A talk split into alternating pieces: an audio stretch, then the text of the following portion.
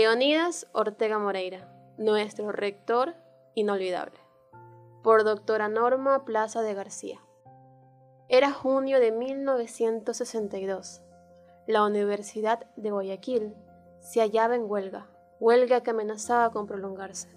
Una nueva universidad de orientación católica abría sus puertas en un modesto local del Colegio 20 de Abril. Regentado por los padres jesuitas y ubicado en las calles Eloy Alfaro entre Huancavilca y Manabí, junto a la iglesia de San José. Fueron inicialmente tres las facultades de la Universidad Católica de Santiago de Guayaquil, la más populosa de las cuales fue la de Derecho. Todas se iniciaban con el primer año. Entré a Derecho. Éramos muy pocas mujeres en el curso. Nos dividieron en los paralelos A y B, con 70 alumnos por clase.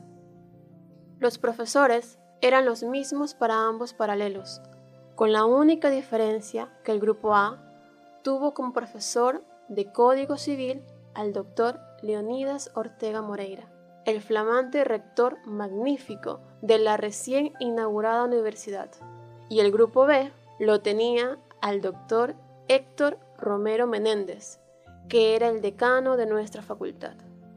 A mí me correspondió el grupo A. Tanto el doctor Ortega como el doctor Romero eran profesores extraordinarios por sus conocimientos, calidad humana, prestigio y rectitud, y sus alumnos nos constituimos en hinchas de nuestros respectivos maestros. Cuando me tocó, posteriormente, el doctor Romero Menéndez como profesor de práctica civil, un compañero mío me convenció que el doctor Romero me odiaba y que mejor suspendiese el examen para abril. Así lo hice, de estúpida, porque conocía la materia. Mi padre se indignó cuando supo lo que había hecho, porque el doctor Romero era hombre noble e incapaz de bajezas, y yo no debía haber sido tan tonta, dejándome engañar. El primer año fue difícil para todos, pero lo disfrutamos intensamente. La institución era muy pobre y el doctor Leonidas Ortega se dedicó a esa obra con ahínco, convencido que Dios le había encomendado la tarea de sacarla adelante. Él no cobró jamás ni su sueldo de rector ni el de profesor. Teníamos cinco horas de código civil a la semana, correspondiéndole en el horario la segunda hora de la mañana, esto es, a las ocho horas. El doctor Ortega jamás llegó tarde, ni mucho menos faltó a la clase. No era, como algún otro, de aquellos que un día daban una clase magistral, dejándonos boquiabiertos, y al día siguiente una clase mediocre. Él fue siempre igual, muy didáctico, tranquilo, no le interesaba lucirse, sino que nosotros aprendiésemos. El doctor Ortega creía que el latín era necesario a nuestra formación como abogados. Las clases de ese idioma nos las daba el padre Flor Vázquez, una persona absolutamente fuera de lo común, y con él avanzamos muchísimo en el conocimiento de este idioma.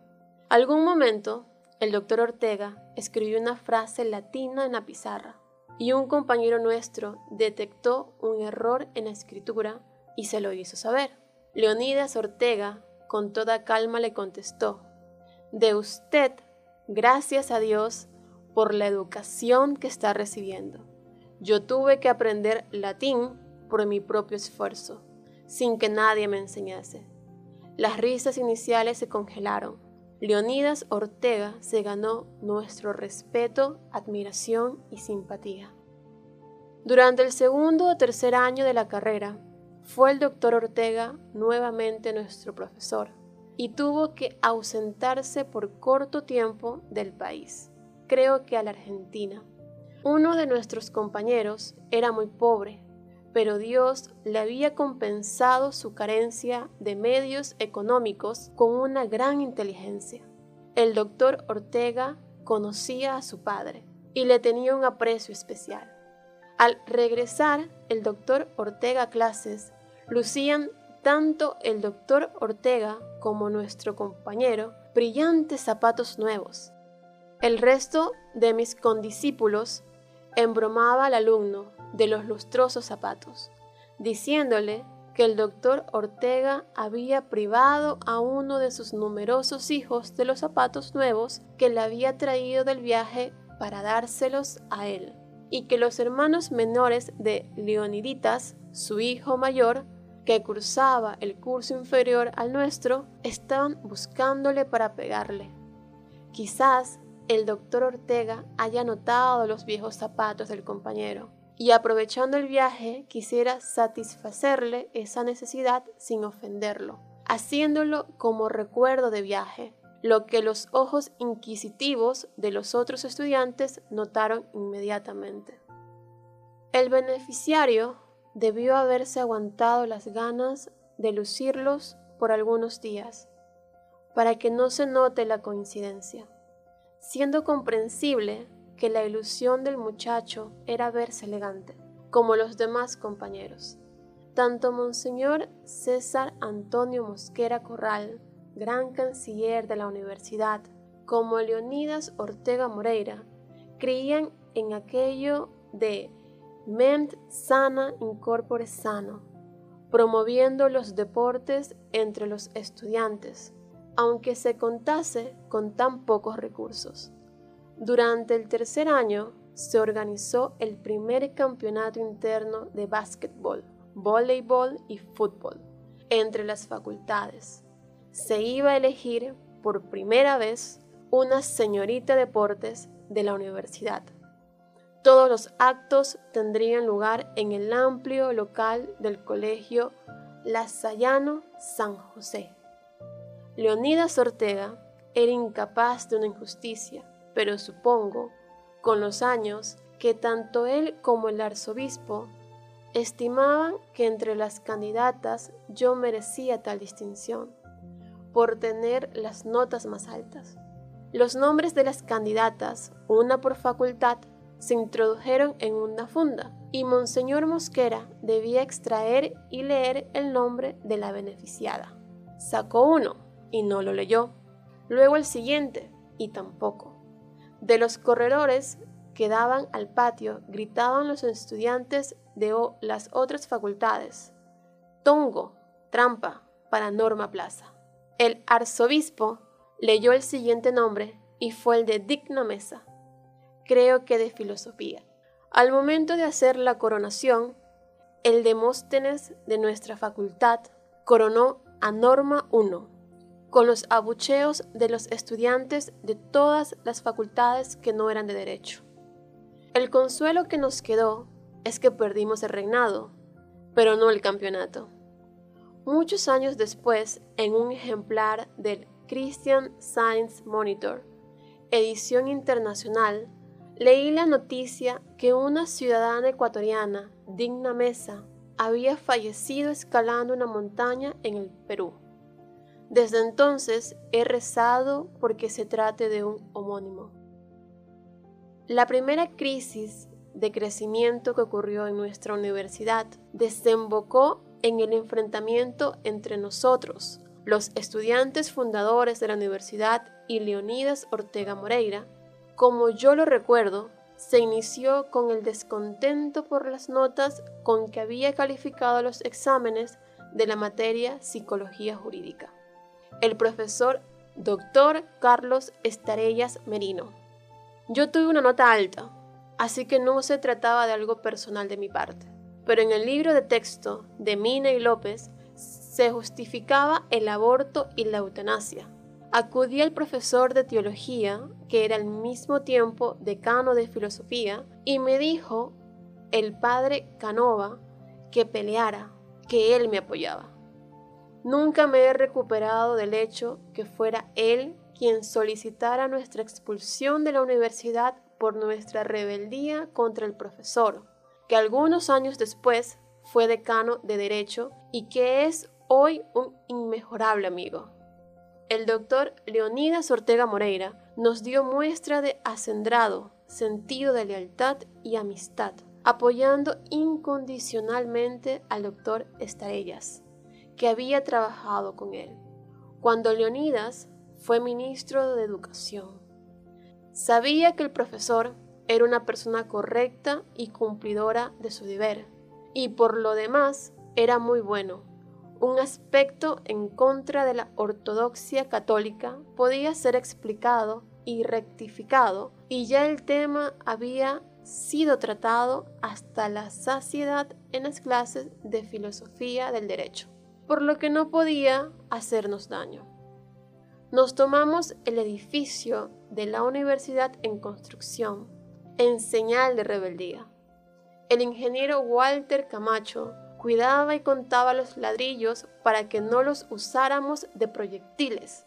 Nos establecimos en el sitio que después sería el rectorado en el primer piso, alumbrándonos con candiles, pues no había aún conexión eléctrica. Yo visité las trincheras unas dos veces, ya que como mujer no tenía tanta libertad de movilización como mis compañeros. Se cerró la universidad, nos amenazaron con que el edificio nuevo y todo el campus sería usado como seminario lo que causó risa, porque en esa época que nosotros supiéramos no había una sola vocación en Guayaquil.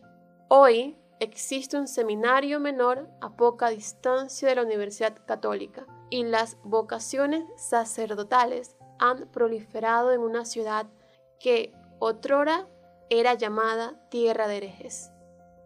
Estábamos eufóricos, no oíamos razones. Se dice que fuimos utilizados, yo no sé por quién.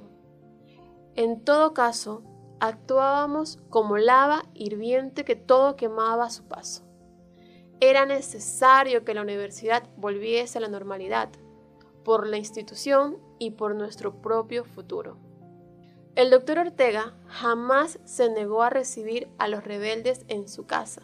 Aquí jugó un papel importantísimo su mujer, Aida Trujillo de Ortega, quien con la dulzura hacía pasar a los exaltados a la sala, les ofrecía algo de beber y se los conquistaba con su encanto y delicados modales. Cuando los monstruos en que se habían convertido los alumnos pasaban al despacho de Leonidas Ortega, habían sido ablandados por Aidita. Mi hermano Carlos Luis me confesó después que él hubiera preferido no haberla visto, porque ella lo desarmó totalmente antes de poder decir la primera palabra. Al terminar la huelga, se nos impuso como castigo la realización de un trabajo de investigación sobre temas pertinentes a la materia de psicología jurídica. Luis Orellana Hidrobo y yo escribimos Análisis jurídico moral de las personalidades psicopáticas, quisiera publicar porque fue un trabajo serio. La investigación la llevamos a cabo en el Hospital Psiquiátrico Lorenzo Ponce. A veces debíamos ir a la consulta del psiquiatra Dr. Wilson Cueva Román para que nos dirigiera en la investigación. Como nos daba vergüenza que nos reconocieran en el consultorio y nos creyesen locos, traíamos con nosotros siempre un ejemplar del diario El Universo, porque era el más voluminoso. Con él nos tapábamos la cara cuando había gente en la consulta. Otras novias preparan su boda escribiendo invitaciones, ordenando dulces, preocupándose del vestido, yo debía tener listo el trabajo antes de casarme, para poder viajar fuera del país en la luna de miel. La preparación a la boda eran los trabajos de investigación en el Lorenzo Ponce, con los enfermos, y llegaba a mi casa extenuada física y moralmente, pues nunca dejaron de impresionarme los alienados mentales. Jamás se lo dije a Leonidas Ortega pensando en no darle la satisfacción de conocer que sí nos dolió el castigo, pero lo merecíamos. Nuestra boda fue muy íntima, solo estuvieron presentes los testigos, Leonidas y Aidita lo fueron. Ese mismo año, se me privó del premio que concede la Sociedad Filantrópica del Guayas a la mejor alumna de la facultad, como castigo a mi indisciplina. También me importó, pero comprendo que no lo hizo Leonidas como revancha, sino para formación de nuestro carácter. Luego vinieron los grados de licenciatura en las materias sociales. Leonidas Ortega hizo que ellos tuviesen la máxima solemnidad y fuesen sumamente estrictos. Ya estábamos instalados en el nuevo edificio, gozando de la amplitud de los predios. A nosotros, como fundadores, se nos permitió usar la mejor sala de clases junto al rectorado hasta que terminamos la carrera. Esa fue la única concesión que nos hizo. Era igual con todos pero en el fondo sentí una predilección por nuestra promoción. Habíamos iniciado la obra juntos, aunque en diferentes planos, habiendo entre nosotros el afecto que da el mutuo conocimiento. Uno de los últimos recuerdos que tengo de él en aquellos felices años azarosos ocurrió el último año de mis estudios en esa universidad. Estábamos en clase cuando oímos unos gritos airados y totalmente inusuales que provenían del pasillo.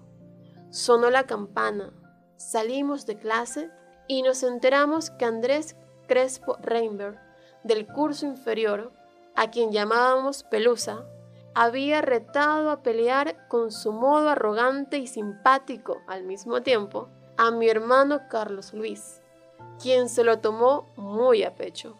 La pena por un altercado dentro de los predios universitarios era la expulsión definitiva, por lo cual la lid debía llevarse a cabo en otro sitio. Se señaló como arena la ciudadela Los Ceibos, entonces en construcción. Los autos empezaron a arrancar como bólidos del parqueadero, con los jóvenes que se salían de las ventanas de los vehículos la universidad iba quedando vacía. Tal fue la inusitada bulla que el rector sale de su despacho, baja a la puerta del edificio en la planta baja y se sitúa en la puerta, abriendo los brazos para impedir el éxodo de alumnos y quizás de profesores también.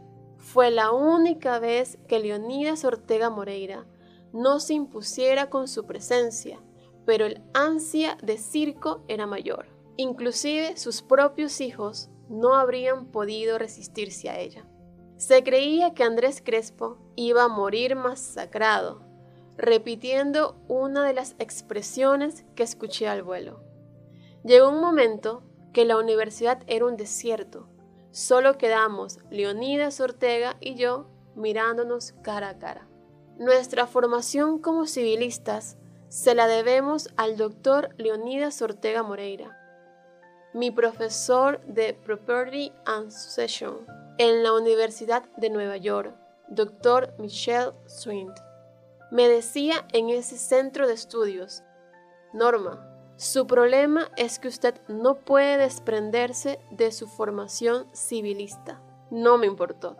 No iba a ejercer en un país que se basara en el sistema de precedentes, sino en mi patria, donde el sistema se basa en el derecho romano, la más perfecta estructuración normativa jurídica que haya existido jamás. Nuestro desorden legislativo de hoy se debe precisamente al hecho de habernos alejado de las normas del derecho romano. Ecuador ha perdido un gran hombre, con el fallecimiento del doctor Leonidas Ortega Moreira. Él es uno de los pocos de esa talla que da cada generación. Considero un privilegio haberlo conocido.